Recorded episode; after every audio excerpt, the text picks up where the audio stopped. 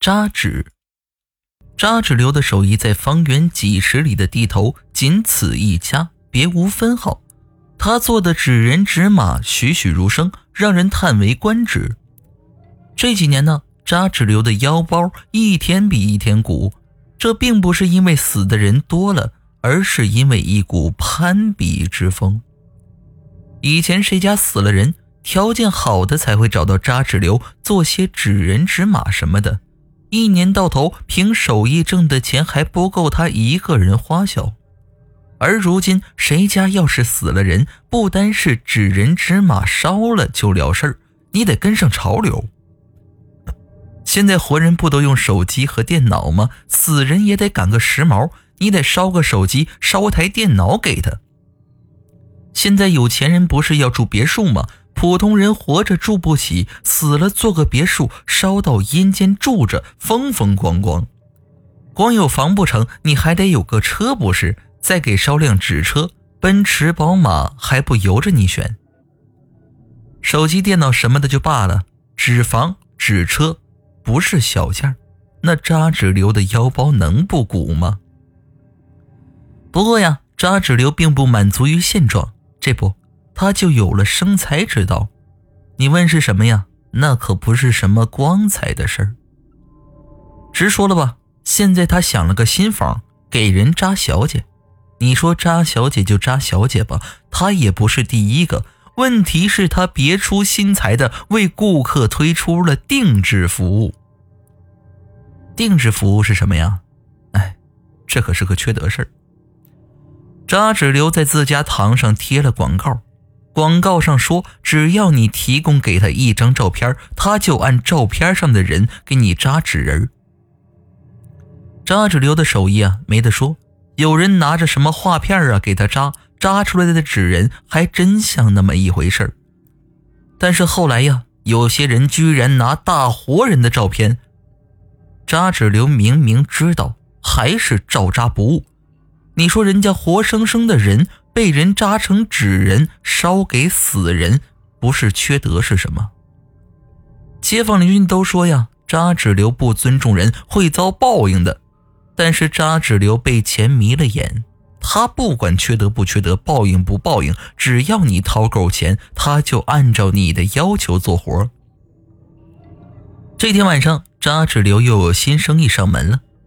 本来扎纸流已经关了店门。正端上酒杯，准备喝上一杯，再美美的睡上一觉。这很简单的计划却被一阵砰砰的敲门声给打乱了。扎纸流打开了门，见夜幕中有一个模糊的人影站在门口。奇怪的是，那人戴着个大口罩，只露了一双眼睛在外面，看不清长什么模样。那人没有说话，只是递给扎纸流一个信封。不知道为什么。扎纸流感觉到那人露在外面的眼睛死死地盯着自己，心里不由有些发毛。他本来不想接这笔生意，但是看见那人手里信封的厚度，还是默默地接了过来。呃，什么时候交货？扎纸流打开信封，确定里面有一叠人民币和一张照片后，抬头问道：“但是眼前已经没有了人影。”扎纸流四下望了望，也没有看见背影。他突然觉得身上有些冷。虽然客人有些奇怪，但是信封里的人民币一点都不奇怪。扎纸流关问回屋，数了数那叠钞票，竟然有一千块。扎纸流高高兴兴地端起酒杯，一口干掉了杯中的烧酒。一杯烧酒下肚，扎纸流觉得全身都暖和了。他慢慢抽出了信封里的照片。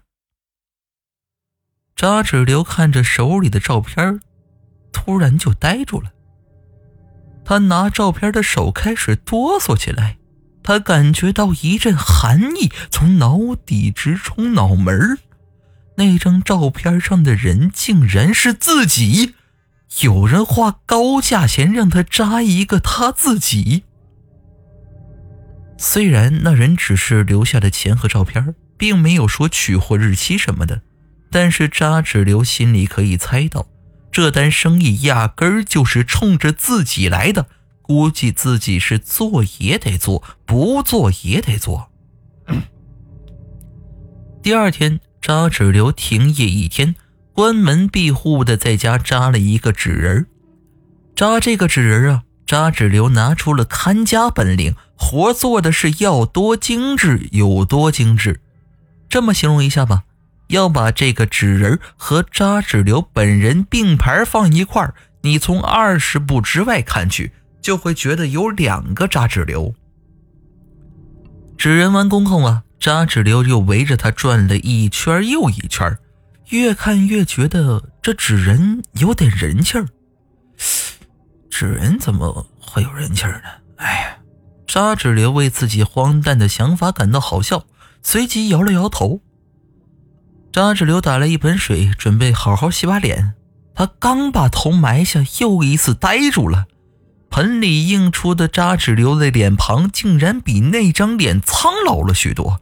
扎纸流心里一惊，难怪会觉得那纸人有人气儿。莫非他竟然吸收了自己的精气神儿？扎纸流的心开始慌了。他现在巴不得那神秘的客人赶快来把纸人取走。仿佛那纸人在家里多待一天，就会多吸取自己一些精气神儿。